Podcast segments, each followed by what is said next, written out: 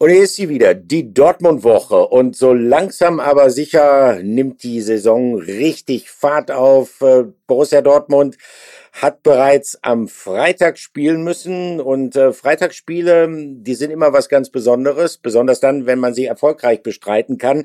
Michael Zorc hat mir mal gesagt, es gibt eigentlich nichts Schöneres, wenn man ähm, am Freitagabend den Spieltag beginnt und man gewinnt, weil dann kann man sehr schön am Samstag und vielleicht auch noch am Sonntag dann ähm, andere Spiele besuchen. Man kann sich die Konkurrenz anschauen und man sieht dann die Kollegen, wie sie nervös an ihren Nägeln kauen vor Anpfiff des jeweiligen Spiels und man kann sich selber so ein bisschen gönnerhaft zurücklegen und sagen, ach ja, ihr werdet das schon irgendwie packen, aber im Grunde genommen ist es einem fast egal, ob sie es packen. Borussia Dortmund hat's gepackt und darüber wollen wir reden. Ähm, wir, das sind natürlich in erster Linie hier Patrick Berger. Guten Morgen, Patrick. Hallihallo. Diesmal sage ich guten Morgen, denn wir zeichnen am ja, Sonntag. Sonntag früh. Sonntag früh, Sonntag früher Mittag, kann man mittlerweile sagen. Äh, der Doppelpass läuft parallel dazu, aber wir sprechen heute schon über den BVB. Das hängt nämlich damit zusammen, dass, wie gesagt, der BVB schon am Freitagabend in Freiburg gespielt hatte. Es war ein intensives Spiel und äh, es hat ein spätes Happy End für Schwarz und Gelb bereitgehalten. Ähm, ist ein interessantes Spiel gewesen und es ist ähm, ein Spiel gewesen, was so ein paar Parallelen auch aufgezeigt hat zum Saisonauftakt gegen Bayer Leverkusen. Denn Patrick, ähm, ich will ja jetzt nicht vorweggreifen und ich will ja jetzt auch nicht unterjubeln, was ursprünglich meine Meinung ist. Es waren jetzt zwei Spiele hintereinander in der Fußball-Bundesliga, wo man nicht unbedingt sagen kann, dass Borussia Dortmund eindeutig die bessere Mannschaft gewesen ist. Oder wie siehst du das? Ja, das stimmt auf jeden Fall. Aber am Ende haben sie das Spiel gewonnen und das zählt natürlich unter dem Strich. Ähm, man muss schon sagen, in Freiburg, ähm, ich war selbst da auch bei dem Spiel, äh, neuer Ground auch für mich, neues Stadion. Äh, ich muss sagen, das alte hat mir wesentlich besser gefallen. Ja, äh, ein bisschen, ha, fehlt mir da der Charakter in dem Stadion. Das ist so ein bisschen, ja, so wie die anderen Stadien, diese neuen Stadien auch. Äh, nichtsdestotrotz äh, großartige Stimmung da unten im Breisgau, äh, Freitagabend. Ähm, das war schon äh, eines Topspiels am Freitagabend wirklich würdig. Und äh, es war ein Spiel für den BVB, boah, das schon enorm schwer war. Ähm, hab hinterher auch mit dem einen oder anderen Spieler äh, dann auf dem Weg in die Kabine gesprochen. Die haben zu mir gesagt, boah, also was äh, gegen die Freiburger, das ist äh, unglaublich, was Standards angeht. Da sind die richtig eklig, haben die gemeint. Also das stimmt auch. Sobald äh, der Grifo da am Ball ist, ähm, wird es bei ruhenden Bällen eben richtig gefährlich. Ähm, und äh, überhaupt auch so, so Spieler wie ein Christian Günther, wenn die Dampflok da mal losgeht. Ja. Also da wird sich schon der ein oder andere Verein wirklich sehr, sehr schwer tun gegen die äh, Freiburger, ähm, die für mich lange Zeit die bessere Mannschaft waren. Das muss man ganz klar so sagen. Und dann äh, kommt dieser völlig verrückte Schuss von äh, Jamie Bino Gittens, ähm, ein Ball, den natürlich Mark Flecken äh, eigentlich mit verbundenen Augen hält. Ähm, der dann zum Leidtragenden wurde. Und das Ganze hat äh, diese Partie eben komplett auf den Kopf gestellt. Und dann kann man aber auch sagen, nach so einem Treffer, das hat nochmal eine gewisse Wirkung erzielt in der Mannschaft. Dann ging so ein richtiger Ruck auch durch die Truppe. Ähm, und das Positive, und da sind wir, glaube ich, schon bei unserem ersten Punkt, Olli, dass die Joker getroffen haben. Also die Spieler, die mit Wut im Bauch sozusagen kommen, wie das Sebastian Kehl äh, ganz treffend formuliert ja. hat, ähm, die dann eben auch gezeigt haben, wir sind hier, wir sind da und wir können auch wichtig sein und das äh, ist für mich ein ganz äh, wichtiger äh, Faktor und das siehst du, glaube ich, auch so, ne? Ja, definitiv. Also der Sieg wurde diesmal eingewechselt. Da sind die drei Joker gewesen, die dann auch getroffen haben und es war ja dann im Prinzip noch ein weiterer Einwechselspieler, der auch zumindest einen Teil dazu beigetragen hat. Mit Julian Brandt ähm, kommen wir nachher auch noch mal drauf. Ähm, bei dem Treffer von Mukoko mit einer tollen Vorarbeit. Ähm, wenn man das Spiel sieht, so wie es gelaufen ist, so wie es schlecht gelaufen ist aus Dortmunder Sicht, dann muss man sagen, es war wie so häufig der BVB in den vergangenen Jahren in Freiburg aufgetreten ist. Relativ statisch von der Spielanlage her. Äh, man hat versucht, vorne seinen Zielspieler diesmal Anthony Modest, sein Debüt, auch darüber reden wir nachher noch, in Szene zu setzen. Das hat so gut wie gar nicht geklappt und der SC Freiburg wirkte sehr gut vorbereitet auf ähm, diese Herangehensweise vom Borussia Dortmund. Dann hat der BVB einiges geändert. Dann, wie gesagt, kamen natürlich auch frische Kräfte, die dann den Unterschied ausgemacht haben. Das ist das eine. Aber gleichzeitig gibt es auch einen anderen Unterschied ähm, zu vielen Auftritten von Borussia Dortmund, ja fast schon in den letzten Jahren. die ähnlich schlecht begonnen haben, auswärts gegen unangenehme Mannschaften, gegen physisch robuste Mannschaften, wie beispielsweise den SC Freiburg, aber auch den FC Augsburg. Äh, auch da fallen mir ein paar Negativbeispiele ein, wo man das Gefühl hatte, Borussia Dortmund hat es überhaupt nicht mehr geschafft, den Hebel umzulegen. Borussia Dortmund äh, fehlte auch so ein bisschen die gedankliche Frische und Flexibilität, um taktisch was zu ändern. Und es fehlte vor allen Dingen auch manchmal, und das ist ja natürlich etwas, was besonders bitter aufgestoßen ist bei vielen Fans, es fehlte manchmal auch vielleicht die Mentalität, die absolute Bereitschaft, sich in ein Spiel nochmal richtig neu reinzuknien. Und das war diesmal total anders, das muss man sagen. Und deshalb haben wir auch gesagt, wir reden über alles, was da vorgefallen ist in Freiburg und wir reden ausführlich auch über die Joker, die dann zur Wende beigetragen haben. Aber wir reden in allererster Linie mal darüber, weil das ist, glaube ich, das, was am längsten haften bleiben wird, über diesen Effekt, der offenbar, und ich glaube, Patrick, da stimmst du mir zu, etwas mit dem Trainerwechsel zu tun hatte. Borussia Dortmund unter Esin Terzic geht anders mit schwierigen Situationen um. Das ist meine Meinung. Besser mit schwierigen Situationen um. Ja, das ist total richtig. Also man kann vom Edin-Effekt sprechen. Also ich finde äh, das äh, schon sehr, sehr treffend. Also die Mannschaft ähm, steht wirklich total hinter diesem Trainer. Ähm, der Wechsel, muss man sagen, der äh, trägt jetzt aktuell Früchte. Also Edin Terzic hat äh, da schon gewisse Ideen, die die Mannschaft schon ähm, sehr, sehr schnell und sehr, sehr gut äh, eben ummünzt. Man muss sagen, dass er der heimliche Matchwinner ist des Spiels äh, in Freiburg, weil er hat äh, nun mal diese Transfers getätigt, äh, diese Transfers, sage ich, diese Einwechslung getätigt.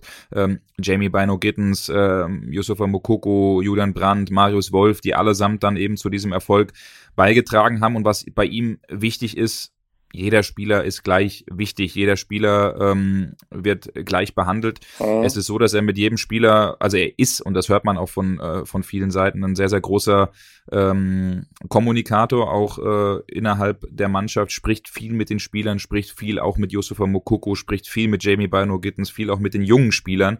Ähm, und das ist, glaube ich, eine Sache, die einfach ähm, ja, total gut äh, ankommt eben beim BVB.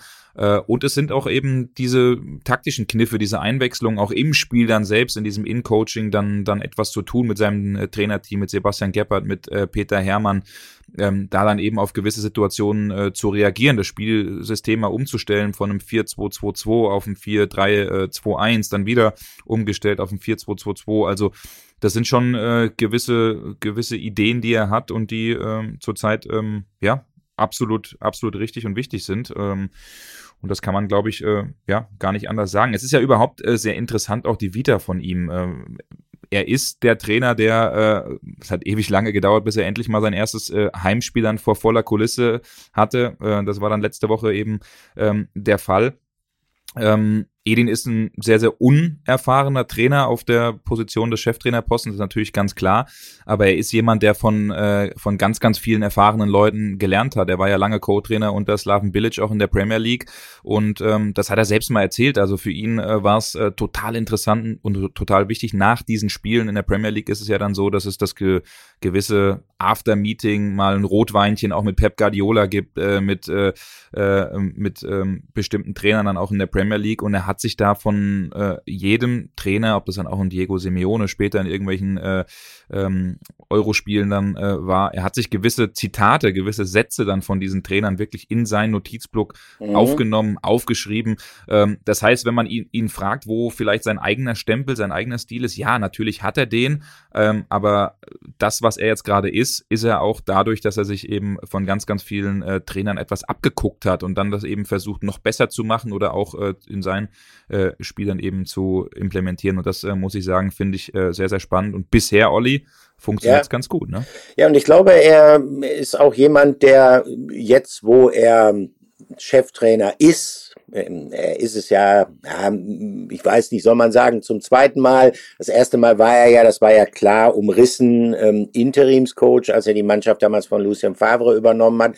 Aber jetzt, auch wo er ganz offiziell Cheftrainer ist, ähm, ist er jemand, der nicht aufhört zu lernen. Das heißt beispielsweise, wenn man mit ihm beispielsweise über die Rolle von Peter Hermann spricht, dann ähm, bekommt man einen Eindruck davon, dass es für ihn, für Edin Terzic ganz, ganz wichtig ist, dass da ein erfahrener Mann sitzt, der m, taktisch mit allen Wassern gewaschen ist, der unglaublich äh, das Einfühlungsvermögen auch hat für so Dinge wie ähm, Hierarchien, Autorität.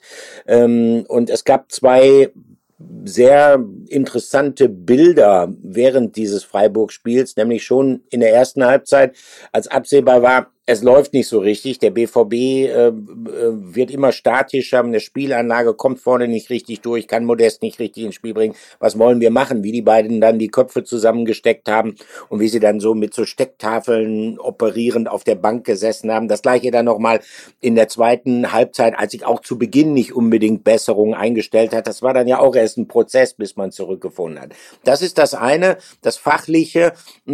Das andere ist, ähm, jeder Trainer hat eine bestimmte Wirkung auf seine Spieler. Und jeder Trainer äh, strahlt irgendetwas aus von der Persönlichkeit her. Manche vermitteln dir irgendwie Ruhe, geben dir Gelassenheit in Drucksituationen. Ich habe viele erfahrene Trainer erlebt, die äh, so eine Wirkung hatten. Ottmar Hitzfeld beispielsweise ähm, war ein Paradebeispiel dafür. Aber es gibt dann auch andere Trainer oder Carlo Ancelotti. Also der Typ ist die Gelassenheit in Person. Wenn man den vor sich sieht, dann denkt man irgendwie, ja gut, äh, der sitzt jetzt äh, ungefähr mit dem gleich niedrigen Puls da, wie er in seinem Lieblingsrestaurant vor der dritten Portion Minestrone sitzen würde. Also ist ganz, ganz unterschiedlich. Aber Edin Terzic ist so diese Dynamik, dieser Aufbruch, ähm, den nimmt man ihm ab, ähm, dass er das erzeugen will.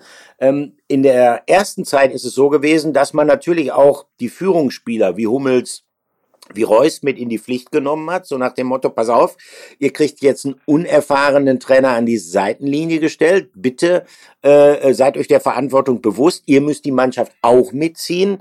Ähm, auf diesen Effekt setzt man natürlich auch diesmal, aber was noch hinzukommt und was viel, viel wichtiger ist, gerade auch für die Zukunft, dass das auch langfristig aufgehen kann, äh, dass dieser Terzic-Effekt halt nicht so schnell verpufft, ist die Tatsache, dass natürlich Zug um Zug sowas wie eine neue Hierarchie in der Mannschaft entsteht. Das hat was mit den Neuverpflichtungen äh, zu tun, die gekommen sind.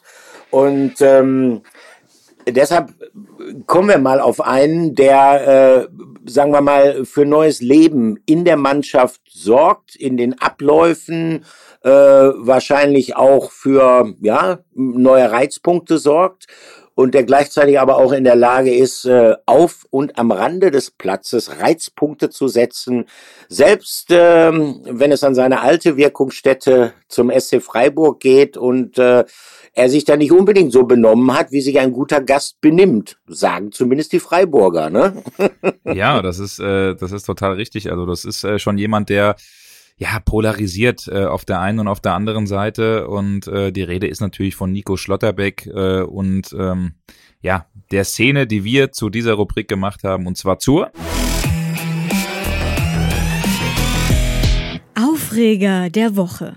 Ja, die Szene Aufreger der Woche, die äh, ist bei uns diesmal ganz, ganz eng verknüpft mit einer äh, Situation. Nico Schlotterbeck äh, ist dann ein bisschen rüde in den Zweikampf gegangen mit Litzdorn. Achtung, Litzdorn. Der wird zwar Ritzu geschrieben, aber ich habe mir dann von den Freiburgern sagen lassen, der heißt Litz. Warum auch immer.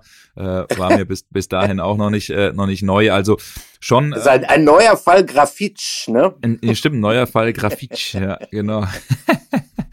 oder, oder Dange, also äh, Dante. Ne? Ja, der, genau. Der wurde ja. eigentlich auch Dange genannt. Also sind auch so so gewisse Dinge, die versteht man dann wahrscheinlich einfach nicht. Aber ähm, ja, genau, also da gab's äh, gab's einen Zweikampf an der Seitenlinie, der schon vom Einsteigen her, wo der ein oder andere auch mal zusammengezuckt ist. Er hat dann zum Glück zurückgezogen, äh, der Nico Schlotterbeck, weswegen auch die gelbe Karte dann absolut richtig ist. Aber wie von der Tarantel gestochen ist da ähm, Christian Streich auf ihn zugerannt. Äh, die haben sich angebrüllt, die beiden, als wären sie die größten Feinde auf dem Platz. Dabei haben sie eine sehr, sehr erfolgreiche Zeit ähm, zusammen gehabt. Ähm, Nico Schlotterbeck hat dann auch äh, etwas in die Richtung von Christian Streich gerufen und zwar ganz klar, Mann, ey, setz dich wieder hin. Also äh, da wurden schon Giftpfeile hin und her geschossen. Ähm, äh, wir können doch am besten mal reinhören, was Christian Streich auf der Pressekonferenz zu diesem, ja, zu dieser Aufregerszene gesagt hat. Oh ja, darauf bin ich gespannt. Ja, äh, der Nico hatte Let's Doran auf dem Platz begrüßt Und dann habe ich ihn begrüßt, weil ich ihn vorher noch nicht gesehen hatte. Ja, eine Begrüßung war es in jedem Fall. Äh, da hat er recht, der Christian Streich. Ich finde das immer, hm, ja, fast schon witzig, wie Christian Streich äh, ein paar Minuten nach Schlusspfiff, nachdem er während des Spiels äh, richtig äh, hochgedreht, wenn nicht überdreht hat, äh, dann, äh, ja, nach außen hin zumindest den Eindruck ermittelt, er sei schon wieder völlig cool, völlig gelassen runtergekommen und äh, so nach dem Motto, wieso, was ist denn eigentlich überhaupt passiert? Äh, das äh, beherrscht er ganz gut. Ähm, zu Christian Streich muss man noch mal Folgendes sagen. Also mh, hm, ich kürze jetzt mal die Lobeshymne, die ich jetzt auf ihn singe, die ich aus Überzeugung auf ihn singe, ein klein bisschen ab, weil sie schon von vielen, vielen Kollegen berechtigterweise sehr oft gesungen worden ist. Christian Streich ist ein außergewöhnlicher Trainer. Christian Streich hat äh, den SC Freiburg äh, nicht nur in der Bundesliga stabilisiert, sondern er hat regelrecht, zumindest in Bezug auf nationale Verhältnisse, eine Spitzenmannschaft aus diesem Club gemacht. Und er hat das getan mit ganz, ganz viel Arbeit, eingebettet in einen tollen Trainerstab, auch ähm, ausgestattet mit einem übrigens sehr, sehr guten guten Sportdirektor in Freiburg, Jochen Seyer, dessen Input zu diesem Freiburger Erfolg mir oftmals ein bisschen zu kurz kommt. Ähm, lange Rede, kurzer Sinn. Christian Streich ist so, wie er ist und dafür mögen ihn viele und ich schließe mich da durchaus ein. Ich mag auch seine Pressekonferenzen, wenn er sich zu ja durchaus relevanten gesellschaftlichen Fragen äußert. Ich bin sehr oft seiner Meinung und ich finde, äh, es ist jemand, dem kann man sehr, sehr gut zuhören. Aber Christian Streich ist während der Spiele, und das gilt speziell für die Heimspiele des Sportclub Freiburg, ist während der Spiele ein Provokateur an der Seitenauslinie. Man kann es wirklich nicht anders sagen. Er ist jemand, der seine Emotionen nur sehr schlecht in den Griff kriegt und er ist jemand, der, glaube ich, auch bewusst manchmal mit diesen Emotionen spielt, indem er Druck ausübt. Logischerweise das Publikum damit reinholt, das Publikum damit auch ein bisschen hochrottet und gleichzeitig es, auch das muss man sagen, dem Schiedsrichter nicht immer leicht macht. Und es ist schlicht und ergreifend eine Unsitte, dieses Einfordern von Karten und Verwarnungen. Es ist ein ungeschriebenes Gesetz im Profifußball, dass man sagt, sowas macht man nicht in Bezug ähm, auf, auf den Gegner. Es kommt häufiger vor, es wird nicht nur von Christian Streich gemacht, aber von Christian Streich schon wirklich sehr, sehr häufig. Und äh, deshalb muss ich sagen, kann ich äh, Nico Schlotterbeck da durchaus verstehen, dass er da einfach mal ähm, auch verbalen Kontrapunkt gegen seinen ehemaligen Trainer und Mentor gesetzt hatte. Äh, Patrick, ähm, was hat Nico Schlotterbeck eigentlich selbst zu der Szene gesagt? Ja, erstmal schöne Grüße auch von David Abraham. Ich weiß nicht, ob du dich an die Szene äh, noch erinnerst, wo ja, äh, die Eintracht ja. gegen Freiburg gespielt hat und äh, Christian Streich sich einfach in den Weg gestellt hat und sich dann fallen hat lassen. Also was du gesagt hast, da ist schon, da ist schon vieles richtig dran. Für uns als Interviewpartner auch immer eine Herausforderung, weil man nie so richtig weiß, wie gerade seine Gefühlslage ist. Also ähm, da ist schon vieles richtig, was du äh, gerade eben gesagt hast. Aber es ist jetzt sehr interessant, auch mal reinzuhören, was Nico Schlotterbeck gesagt hat. Denn äh, du hast ja so ein bisschen schon äh, vorweggenommen, äh, der Christian Streich, der wollte eine Karte sehen und hat die gefordert und äh, ganz interessant, was Nico Schlotterbeck bei uns am Mikrofon gesagt hat. Ja, er hat gefordert. Ähm, ich mag das nicht, aber wir verstehen uns gut. Ich glaube, ich habe ihm viel zu verdanken. Ähm, ja, und wir waren zusammen sehr erfolgreich und ähm, er ist abgehakt und ich glaube, äh, wir verstehen uns nach dem Spiel auch wieder gut. Ja, also wie gesagt, der Schlotterbeck, der traut sich schon etwas zu sagen. Also da gab's äh, auch schon andere Interviews. Ähm, er hat ziemlich deutlich gesagt, er hat gefordert. Und das finde ich schon äh, sehr interessant. Äh, er hat gesagt, er hat gefordert und ich mag das nicht. Also ähm, das finde ich schon cool, dass äh, ein Junge in dem Alter äh, solche Aussagen dann auch so offen und ehrlich trifft überhaupt auch das, äh, das Interview oder die Interviews nach den Spielen, die er gibt. Auch jetzt äh, nach dem Spiel in Freiburg hat er klipp und klar gesagt, äh, dass die Leistung äh, auf Dauer nicht reicht, dass da eine Steigerung geben muss, ähm, dass wir mit blauen blauen Auge davongekommen sind. Also er hat dieses 3-1 jetzt nicht absolut schön geredet.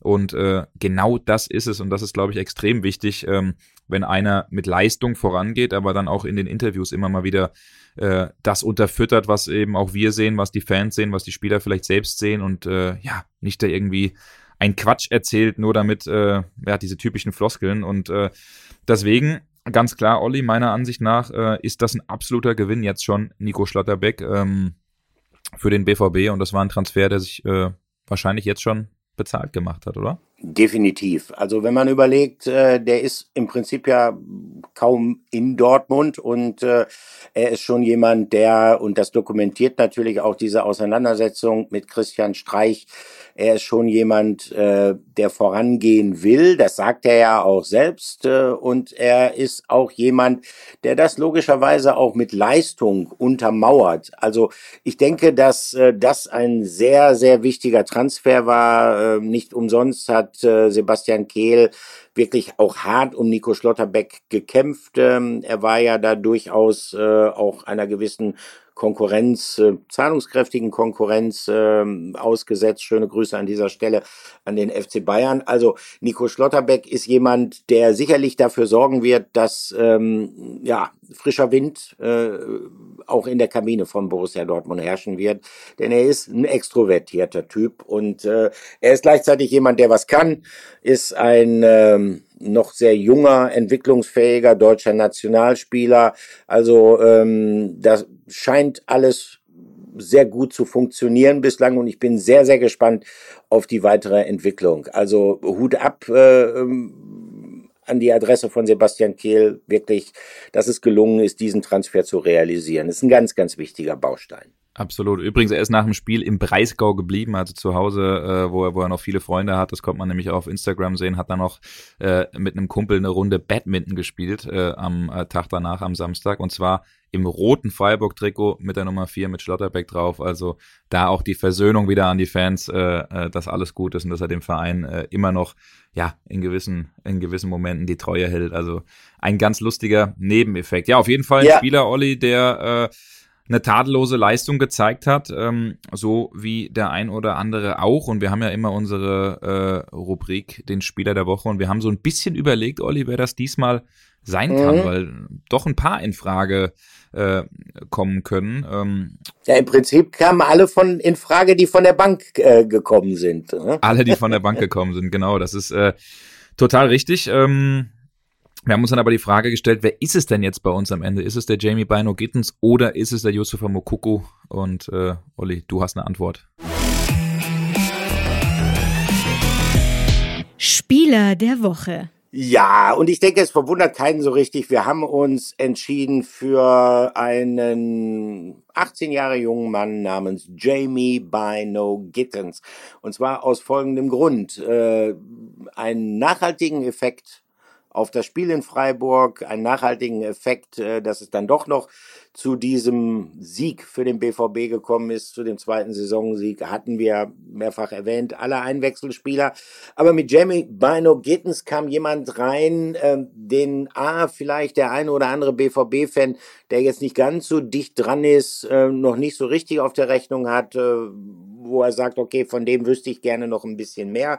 Das ist natürlich der eine Grund für unsere Auswahl. Und das andere ist, äh, Jamie Bino Gittens zeichnet etwas aus, was ich persönlich ähm, sehr, sehr liebe, nämlich dieses Element der Unberechenbarkeit. Wenn ein Spiel irgendwie fast schon erstarrt ist, wenn es statisch ist, wie das Spiel des BVB über weite Strecken in Freiburg, dann braucht es halt mal jemanden, der unkonventionelle Dinge macht, der äh, Lücken reißen kann, der sich was zutraut, der ins Dribbling geht, der versucht Doppelpässe zu spielen, der diese Räume, wie Edin Terzic es gesagt hat, zwischen den Ketten dann auch richtig besetzt. Und dann äh, hatte man jemanden, Gott sei Dank, mit Jamie Bino Gittens, wie gesagt, 18 Jahre jung und ähm, naja, ähm, nicht nur auf, aufgrund der Jugend und aufgrund der Spielweise, es drängen sich so ein paar Parallelen zu äh, äh, Jaden Sancho auch. Das hängt natürlich auch ein bisschen was mit seiner Vita zusammen.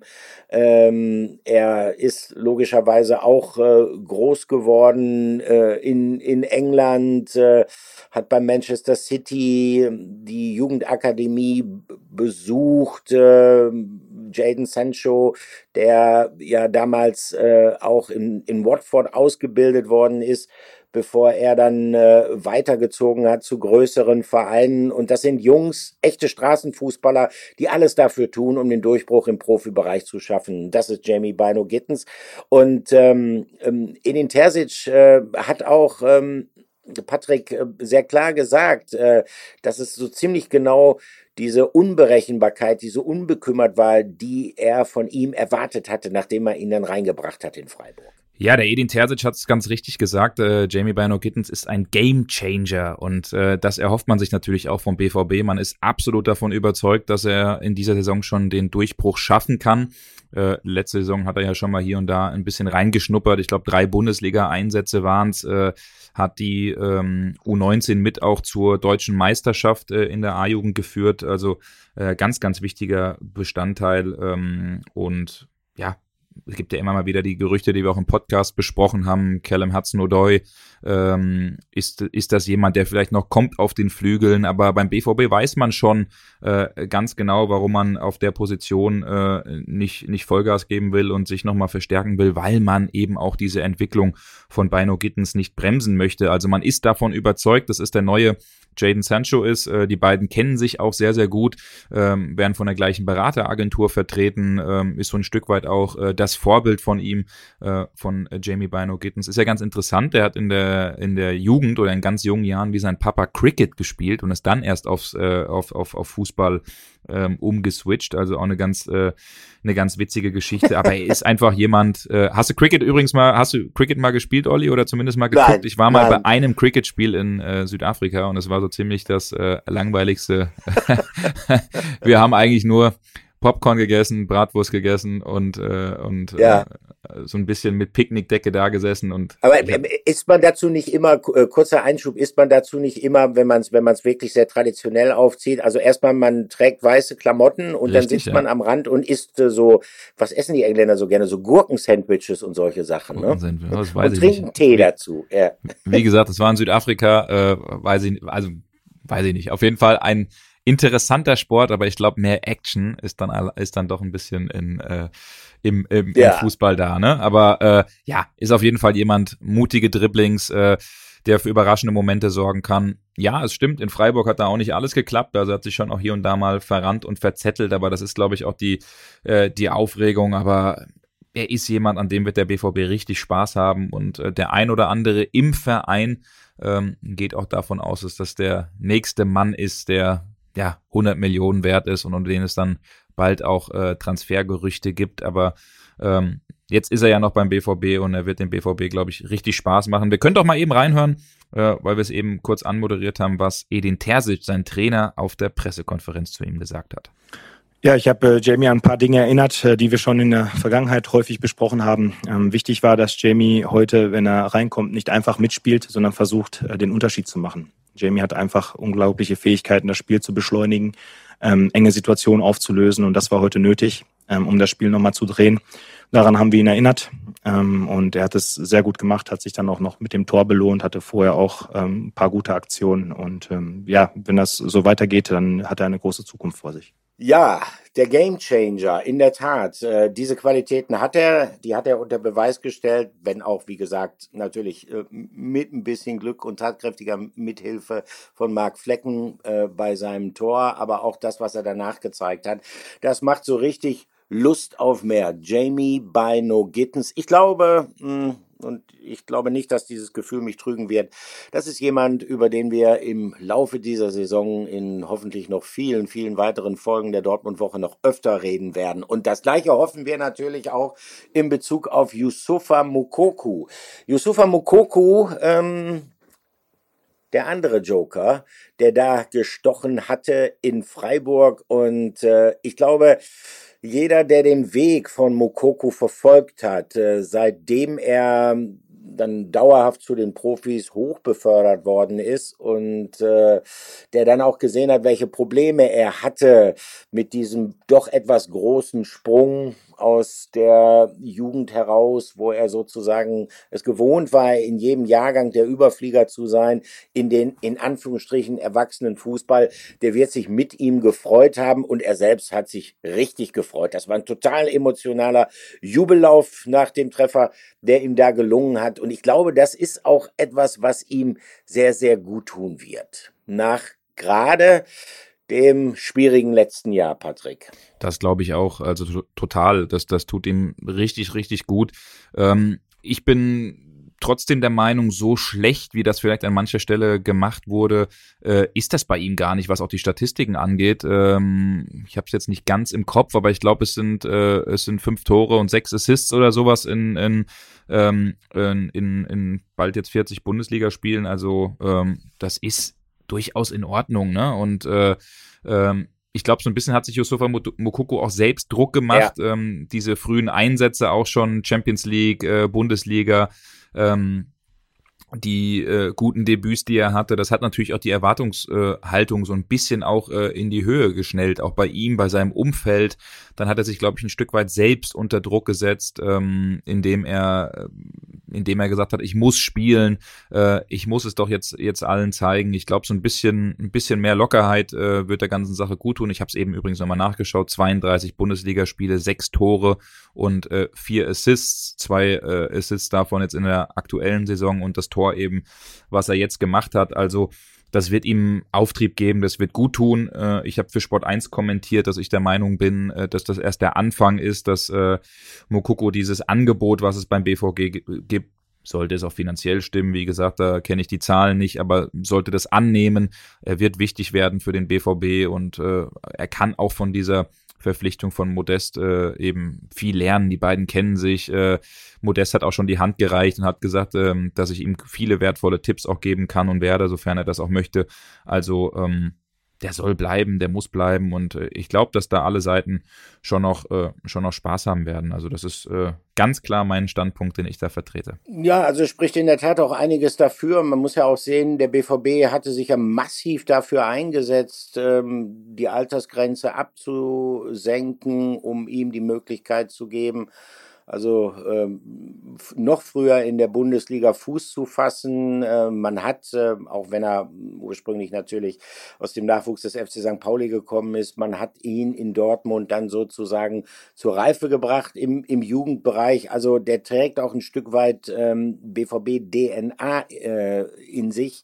Und das ist natürlich auch noch ein Grund, warum man äh, sagen sollte, also wenn es irgend geht und wenn der Spieler äh, das auch irgendwie will, das ist natürlich immer die Voraussetzung, dann äh, sollte man diesen weiteren Weg ähm, formen, zumal der nach wie vor sehr, sehr viel verspricht, dieser weitere Weg, den Yusufa Mokoku ja. vor sich hat. Ähm, natürlich könnte ich mir vorstellen, dass der zunächst mal geschluckt hat nach der Verpflichtung von Anthony Modest, weil das natürlich hieß, okay, hm, wir trauen dir nicht so unmittelbar ähm, jetzt zu, äh, diese Lücke die durch die Erkrankung von Sebastian Aller entstanden ist, zu füllen. Aber ich glaube, dass auch was dran ist, was Edin Terzic mal sehr bildhaft umschrieben hat, so nach dem Motto, ja, wenn du natürlich die Nummer 9 bist bei einem großen Verein, dann spielst du automatisch mit der Stoppe um den Hals, weil natürlich auch in jedem Spiel, in dem du nicht triffst, dann gezählt wird, wie lange du schon nicht getroffen hast. Und diesem Druck sollte man ihm vielleicht dann immer noch nicht aussetzen. Ähm, er wirkte, als er in Freiburg reinkam, tatsächlich wie befreit. Also insofern, das kann möglicherweise auch, ähm, ich will das jetzt nicht überbewerten, aber damit zusammenhängen, ähm, dass er weiß, ich habe jetzt nicht besonders viel zu verlieren. Ähm, aber wie gesagt, äh, damit sind wir immer noch nicht durch mit den Game Changern. Bino Gittens haben wir jetzt schon behandelt, wir haben Mokoko behandelt. Wir müssen auch noch über einen sprechen, der auch häufig zu kurz kommt in der medialen Aufmerksamkeit in der Besprechung, nämlich äh, Patrick Marius Wolf. Ne? Das war nicht schlecht, was er gemacht hat, nachdem er kam. Nein, ganz und gar nicht. Hat so ein bisschen Kevin Großkreuz-Vibes, muss ich sagen. Also äh, ja, er ist, glaube ich, jetzt nicht der. Ja, also äh, ich meine jetzt rein spielerisch, ne? Einer, der wirklich, wenn er rein, also der überhaupt nicht murrt, auch wenn er mal auf der Bank sitzt, einer, der in der Mannschaft gut ankommt und ja. einer, der einfach Vollgas gibt. Ähm, und das ist einfach ein belebendes äh, Element. Einer, der auch ein bisschen unterschätzt ist, wo vielleicht viele sagen, oh, Marius Wolf, ja. Aber nee, der, der, äh, der hat's schon richtig drauf und äh, der lässt sein Herz wirklich immer ähm, äh, auf dem Platz. Hat für mich eigentlich jetzt klar die Nase vorn vor Thomas Meunier. Der hat jetzt zweimal die Chance bekommen, hat es zweimal nicht gezeigt, hat ein ganz, ganz schwaches Spiel gemacht äh, gegen den äh, SC Freiburg. Und man muss sagen, sobald dann Marius Wolf eben, eben auf dem Parkett war, ähm, lief das Ganze schon besser. Es wird, äh, es wurde gefährlicher auch im Spiel nach vorne. Er hat äh, defensiv dagegen, dagegen gehalten, hat nach vorne aber auch für äh, Momente und Akzente gesorgt und äh, hat das 3-1 erzielt und eben nicht einfach so, sondern wirklich den Ball sich mit der rechten Hacke nach vorne gelegt und dann äh, wirklich auch sehr, sehr geil, kann ich an der Stelle sagen, vollendet. Also es hat schon, schon Spaß gemacht, da, da eben äh, zuzusehen und ähm, für mich ein Kandidat, den du immer bringen kannst und der dir gut tut. Ähm, ja, das ist jetzt kein Sancho, das ist jetzt kein Beino Gittens, das ist jetzt kein, äh, ne, das ist ein anderer Spielertyp, ja, klar, aber klar. Ähm, das ist auch jemand, der bei seinen Leihstationen, ob das äh, in Berlin war, ob das in Köln war, ob das damals, wo er seinen großen Durchbruch hatte bei der Eintracht in Frankfurt, ähm, äh, wirklich auch für gute Momente gesorgt hat. Also jemand, den du immer bringen kannst, auf den du dich immer verlassen kannst als Trainer ähm, und ähm, deswegen auch ein Gamechanger muss man ganz klar sagen. Definitiv. Also hinzu kommt natürlich auch, äh, was die Position angeht, seine Vielseitigkeit gegen Leverkusen ist er dann als linker Verteidiger eingewechselt worden, diesmal als rechter Verteidiger eingewechselt worden. Er, er hat eine ausgezeichnete Mentalität. Man, man darf nicht vergessen, wer schon zweimal verliehen worden ist und dann immer wieder auf der Matte stand und möglicherweise, wenn es entsprechende Angebote gegeben hätte, wäre er vielleicht auch verkauft worden. Und wenn er dann immer wieder zurückkommt, also dazu gehört dann schon auch eine große innere Stärke, um zu sagen, ja, okay, ihr hattet mich nicht gewollt im letzten Jahr, im Jahr davor auch nicht, aber ich greife jetzt trotzdem mal wieder an und ich versuche positiv an die Sache heranzugehen. Ich versuche mir meinen Platz zu erarbeiten und dann auch der Mannschaft zu helfen. Das kann man ähm, gerade in Bezug auf Borussia Dortmund, wo Mentalität in einem negativen Sinne ein großes Thema war in den vergangenen Jahren, eigentlich gar nicht hoch genug bewerten. Ich bin tatsächlich gespannt, ähm, ob er jetzt am kommenden Samstag, wenn es gegen Werder Bremen geht, in der Anfangsform Information stehen wird. Und dann haben wir einen, den sollten wir vielleicht, und das ist wirklich untergegangen, ähm, den sollten wir vielleicht im Zusammenhang, wo wir jetzt über diese ganzen, in Anführungsstrichen, Game Changer geredet haben, also zumindest erwähnen.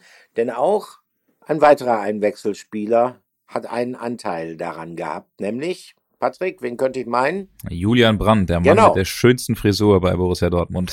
Das ist eine sehr subjektive Meinung. Ja, ich habe es ihm schon mal gesagt, er sollte sich die Haare schneiden. Äh, Würde mir, glaube ich, besser gefallen. Aber ähm, ja, Julian Brandt, also der so ein bisschen, wir haben ja so darüber gesprochen, Edin Terzic, äh, gibt es vielleicht auch Verlierer. Ähm, ich glaube, ist jetzt kein Profiteur des Trainerwechsels. Ähm, da, das kann man, glaube ich, schon so sagen, hat unter äh, Marco Rose schon äh, mehr ich will nicht sagen Rückhalt, den hat er unter Terzic auch, aber ich glaube, Marco Rosa hat schon ein bisschen mehr äh, unter ihm gesehen. Ähm, Edin Terzic verfolgt ganz klar das Credo, wir brauchen Leute, die dagegenhalten, die robust sind. Ähm, ähm, da muss man schon sagen, das hat Julian Brandt nicht, aber er ist, äh, was die reine fußballerische Fähigkeit angeht, absolut ein Topspieler. Ähm, zeigt das immer mal zu selten, aber jetzt muss man sagen, er ist eingewechselt worden, hat auch nicht gemurrt, kam mit dieser ja. gewissen Wut im Bauch hat das Tor mit viel Willen auf Mokoko vorbereitet äh, und da eben auch entscheidenden Anteil daran, dass das Spiel gedreht wurde, war ein belebendes Element, also auch sehr, sehr positiv. Ähm, und man muss ja an der, an der Stelle sagen, es gibt immer mal wieder Gerüchte, was, äh, was einen möglichen Wechsel von Julian Brandt angeht. Er ist ein gewisser Verkaufskandidat, also bei einem möglichen Angebot äh, wird der BVB ihn äh, schon ziehen lassen. Da haben wir uns jetzt noch mal ein bisschen umgehört. Also da ist die Entscheidung gefallen. Julian Brandt wird bei Borussia Dortmund bleiben in dieser Saison. Ähm, er möchte das selbst so. Ähm, viele Anfragen von äh, Clubs, von Vermittlern auch an seinen Papa äh, der ihn ja berät, äh, die hat er einfach abgelehnt und hat gesagt, er möchte auf jeden Fall sich konzentrieren und beim BVB bleiben. Er fühlt sich da wohl, was natürlich nächstes Jahr ist. Der Vertrag läuft 2024 aus. Äh, gibt immer mal äh, Interesse auch aus Italien, AC Mailand, die immer mal lose äh, angefragt haben. Das kann vielleicht im äh, nächsten Sommer oder im Winter, man weiß nie, was passiert, äh, natürlich im Fußball dann auch passieren, aber er sieht sich gerade beim BVB äh, gut aufgehoben, auch trotz des Trainerwechsels, also alles in Ordnung und er möchte sich da durchbeißen. Natürlich kann immer irgendetwas passieren, wenn jetzt ein Top-Club um die Ecke kommt, aber äh, für den jetzigen Stand ist es so, dass er da weiterhin bleiben wird. Und ich glaube auch, dass es dem BVB gut tut, ähm, weil er eben jemand ist, der, äh, ja, der einfach diese überraschenden Momente hat und der auch dem BVB äh, helfen kann, auch von der Bank. Ne? Das sehe ich zumindest so. Und ich glaube, du auch, Olli. Definitiv. Also er hat ja seine Fähigkeiten, hat man ja tatsächlich auch äh, gesehen in dieser Szene, wie er in wirklich höchster Bedrängnis es dann noch schafft, äh, den Ball dann rüberzulegen, was dann ja auch zu dem Torerfolg ähm, geführt hatte. Äh, klar, bei ihm ist immer so ja, das Gefühl, dass dieser Spieler aufgrund seiner Fähigkeiten eigentlich mehr aus sich machen könnte. Dieses Gefühl haben auch sehr, sehr viele bei Borussia Dortmund im Verein. Ähm, das gibt's auch in der Führungsetage beim BVB. Also man hat nicht das Gefühl, äh, man hätte auch nur annähernd alles von Julian Brandt gesehen, was dieser Spieler äh, vielleicht versprochen hat, als man ihn aus Leverkusen geholt hat. Ähm, ich glaube, sein, sein Problem ist so ein bisschen, dass es jetzt, wo es fußballerisch wieder eher in eine etwas robuste äh, Richtung geht, mit mehr Tempo-Gegenstößen, mit mehr Pressing-Elementen, dass ihm das nicht unbedingt zugutekommen wird. Äh, einfach nur als Spielertyp. Aber warten wir es ab. Wie gesagt, wir sind erst am zweiten Spieltag. Und ähm, ähm, das muss man auch berücksichtigen, wenn wir über jemanden sprechen, über den wir in den vergangenen Tagen sehr, sehr viel geredet haben, naturgemäß, weil für den ist es sogar erst der erste Spieltag gewesen, nämlich Gemeint ist Anthony Modest, ganz klar. Ähm, die Kameraobjektive waren auf ihn gerichtet bei seinem Debüt in Schwarz und Gelb in Freiburg und äh, dieses Debüt ist unterm Strich muss man eindeutig sagen, ja, nicht besonders erfolgreich gewesen. Aber möglicherweise liegt es auch daran, dass erst wenige Trainingseinheiten zuvor erfolgt sind. Und möglicherweise liegt es einfach auch daran, dass das Spiel von Borussia Dortmund, wir hatten es eingangs ja schon thematisiert, über weite Strecken in Freiburg sehr, sehr statisch war. Ähm, Patrick, was willst du als Stürmer machen, wenn du keine Bälle kriegst, oder? Ja, das ist richtig. Also ich glaube, es waren insgesamt 14 Ballkontakte. Das ist natürlich nicht viel. Was mir aufgefallen ist, gerade so in der Anfangsphase des Spiels in Freiburg, es war schon so, dass er gesucht wurde, dass ja. die ersten Bälle ähm, vertikal auf ihn gespielt wurden, dass er dann sofort äh, den Ball hat abklatschen lassen mit dem Rücken zum Tor und dann ist er losgelaufen. Und dadurch hat der Marco Reus beispielsweise die Möglichkeit gegeben, vielleicht aufzudrehen, Tempo aufzunehmen, aber äh, ja, am Ende ist dann einfach zu wenig äh, draus gemacht worden. Ähm, er hatte, wie ich finde, zwei sehr, sehr gute Chancen. Gut, der eine Ball, der wurde ihm schlecht in den Rücken gespielt, wo er mit dem Kopf nicht mehr richtig drankommt, ja. aber er hat zwei ähm, Bälle gehabt, äh, Ball am Fuß, wo man sagt, boah, normalerweise macht er einen davon mindestens.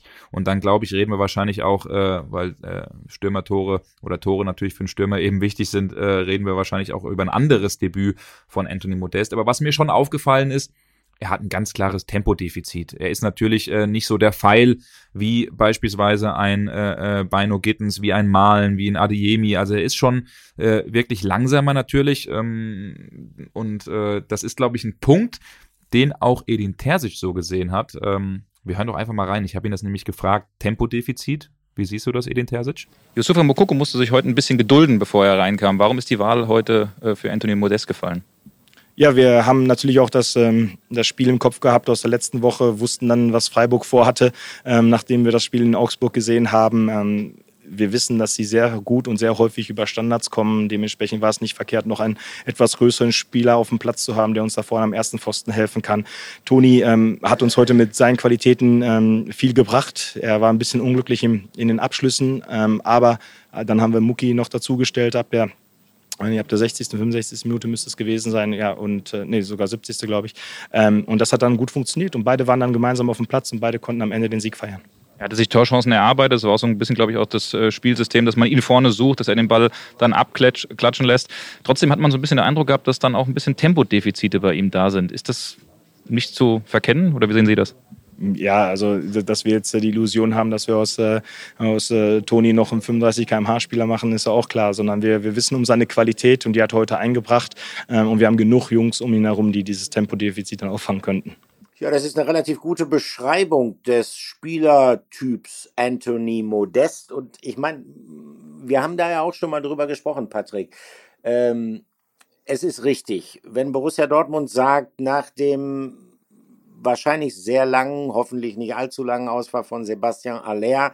Im BVB, im Verein mit den Zielen, mit den Ansprüchen fehlt dann eine bestimmte Farbe so wie es Terzic ja auch mal genannt hat, im Angriffsspiel. Das ist nämlich der Spieler, dieser Spieler, der äh, die Strafraumbeherrschung sozusagen auch physisch verkörpern kann, der den Ball auch annehmen, klatschen lassen kann, ähm, jemand, der dadurch die anderen Offensivspieler vielleicht auch ins Spiel bringen kann bei Kontersituationen. Aber Anthony Modest ist natürlich kein Sebastian Aller und Anthony Modest ist auch, das sind ja die Vergleichsgrößen für einen Strafraumstürmer bei Borussia Dortmund und ist erst recht kein Erling Haaland. Das heißt, ihm fehlt so ein bisschen gerade bei diesem Spiel, wenn es mehr Richtung Tempofußball kommen soll, ähm, ihm fehlt da sicherlich auch diese Antrittsschnelligkeit, die ein Erling Haaland beispielsweise hatte, den du dann auch mal steil schicken konntest, äh, den du mit Pässen in die Tiefe bedienen konntest. In Freiburg ist man in die Verlegenheit gar nicht gekommen,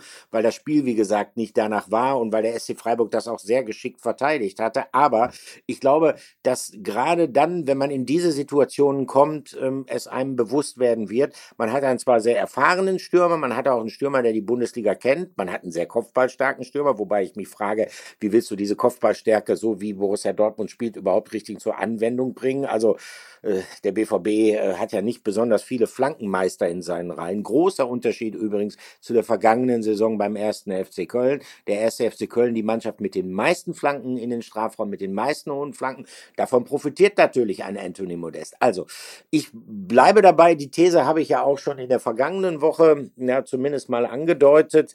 Äh, ich glaube nicht, dass er eine Lösung für jedes Spiel sein wird. Ich glaube nicht, dass er unumstrittener Stammspieler sein wird, weil das hängt natürlich immer davon ab, wie sich die Alternativen, wie sich so ein Mokoko beispielsweise entwickelt oder wie es beispielsweise mit Donny Malen, der jetzt nun in Freiburg auch nicht unbedingt Bäume ausgerissen hat, weitergehen wird. Ähm, ich könnte mir vorstellen, dass Modest die Lösung für bestimmte Situationen sein wird. Ich glaube, dass er entweder beginnen wird, dann aber auch eine Auswechseloption sein wird, äh, wenn das Spiel halt nicht äh, so läuft, dass man seine Stärken in Szene setzen kann, oder dass er dann vielleicht äh, gegen Ende einer Partie eine Einwechseloption sein wird. Ich bin mal gespannt, wie viel Spielminuten tatsächlich am Ende der Saison, das Engagement ist ja auf ein Jahr begrenzt, äh, unterm Strich für Anthony Modest zu Buche stehen werden. Ja, ich auch, Olli, aber ich glaube am Ende trotzdem, dass er seine Tore machen wird und wir können ja mal hier einen kleinen, äh, wollen wir mal eine Wette machen? Was glaubst du, wie viele Tore der macht? Also ich glaube, äh, ich sag, der macht mindestens in der Bundesliga zwölf, sag ich, macht er. Mhm. Gehst du da mit oder bist du da doch deutlich drunter? Ja, ja. Wobei zwölf ist ja wahrscheinlich auch nicht äh, gemessen an Borussia Dortmund das, wo man sagt, boah, wow, jawohl, der hat zwölf Tore gemacht. Aber ja, aber ich hätte gedacht, weil wir haben uns natürlich auch mal off the record über, über Anthony Modest unterhalten und da hätte ich gedacht, dass du jetzt vielleicht noch eine höhere Zahl äh, äh, da einbringen wirst. Äh, mhm. Die Überlegung, die ich habe, war so ein bisschen, hm, wird er zweistellig? Und ich muss ganz ehrlich sagen, ich bin mir nicht ganz so sicher. Ja gut, also, zweistellig wird er, sag ich. Zweistellig wird er. Ja, gut, okay, ich, okay. ich sag zweistellig, du sagst einstellig, am Ende gibt's ein, am Ende der ja, Saison gibt's ein Essen. Gibt's ein Essen. Ja, sag ich, sag ich neun, sag ich neun. Okay. Ja, okay. mein Gott, klar. wir sind schon vorsichtig beide so ein bisschen, ne? Ja, ja, ja, das stimmt. Ja, du also bist knapp im zweistelligen Bereich und ich bin knapp im einstelligen Bereich. ja, das stimmt. Ja, es ist nicht der Transfer, der zu 100 Prozent überzeugend ist, aber es ergibt schon vieles Sinn. Ähm, ja. Gerade auch das, was die BVB-Bosse so erklärt haben, aber äh, ja, am Ende bin ich sehr gespannt, wie das, äh, wie, wie das Ganze wird. Aber ich glaube trotzdem, was du eben auch völlig richtig gesagt hast, am Ende wird, äh, wird auch Yusufa Mokoko davon profitieren und wichtig sein. Einer, der vielleicht ja. nicht so richtig von diesem Wechsel profitiert, ist Bradley Fink. Ähm, auch äh. ein sehr, sehr interessanter Spieler. Ähm, und wir können doch gleich mal abschließen. Wir gehen aufs Ende des Podcasts zu, nochmal zu einer Rubrik kommen und zwar zu unserer. Frage der Woche.